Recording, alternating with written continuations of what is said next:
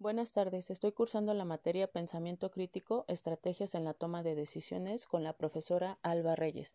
Mi proyecto lleva como título Resolución de conflictos al interior de mi equipo de trabajo.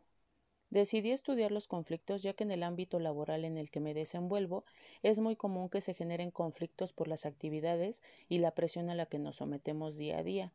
Para ello, realicé investigaciones bibliográficas que me ayudaron a identificar el concepto del conflicto, sus causas y el desarrollo de estrategias y habilidades, buscando alternativas como la negociación, la mediación, la conciliación y el arbitraje que permitirán generar un cambio y así poder, lograr un ambiente laboral óptimo. ¿Qué es un conflicto? Este término proviene de la palabra latina conflictus, que significa chocar, afligir, infligir y que conlleva a una confrontación o a un problema que va a implicar una lucha o una pelea.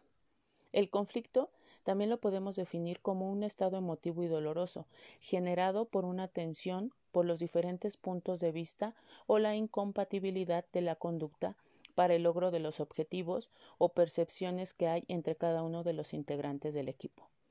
Causas. Hay varias causas para que se genere un conflicto. Estas pueden determinarse según el ambiente laboral en el que se desenvuelve un cierto grupo de personas. Entre ellas están estrés en el ambiente laboral, incompatibilidad personal, desacuerdos, no saber escuchar y por último diferencias culturales. Todas estas causas pueden llegar a originar graves conflictos si no se resuelven a tiempo. Es por ello que necesitamos que exista una buena comunicación para evitar caer en conflictos.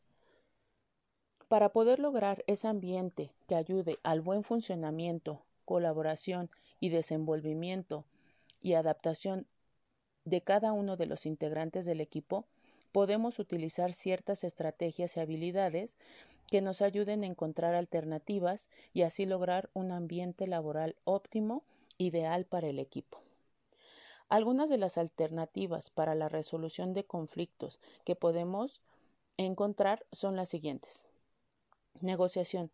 Este proceso surge cuando las partes involucradas llegan a un acuerdo. Este es en un modo de resolución pacífica, el cual se realiza a través de la comunicación y facilita el logro de los objetivos sin la necesidad de usar la violencia. Esta alternativa surge de la comunicación correcta, el saber escuchar, entender y recibir ciertas sugerencias buscando que todos sean beneficiados. Mediación. En este proceso existe una persona que es imparcial, mejor conocida como mediador, el cual actuará ayudando a los involucrados a solucionar el conflicto de forma satisfactoria para cada uno de ellos. El mediador se encarga de dar opciones a las partes involucradas, y así ambas tengan la capacidad de hacer concesiones o ayuden a modificar la posición original y lleguen al mejor acuerdo. Conciliación. Este proceso interviene una persona imparcial, la cual se denomina conciliador. Este interviene con el consentimiento de las partes involucradas o en el caso de que el conflicto sea mayor, actúa por mandato de la ley.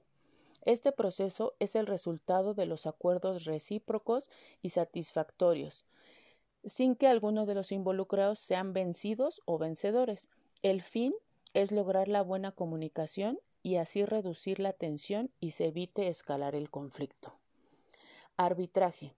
Esta alternativa tiene como particularidad que el tercero es quien decide sobre el caso, actuando como un juez y dando una sentencia donde los involucrados aceptan dicha decisión, actuando con justicia.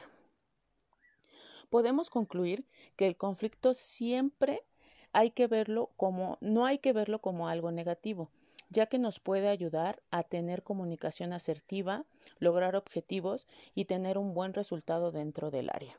Si trabajamos juntos con ideas y ciertos ideales, se logrará el buen se logrará el buen manejo de los conflictos, utilizando las alternativas de resolución y contribuir a la, a la reducción o eliminación de la violencia y nos ayudará a fortalecer el espacio pacífico para los futuros integrantes a dicho ámbito laboral. Gracias.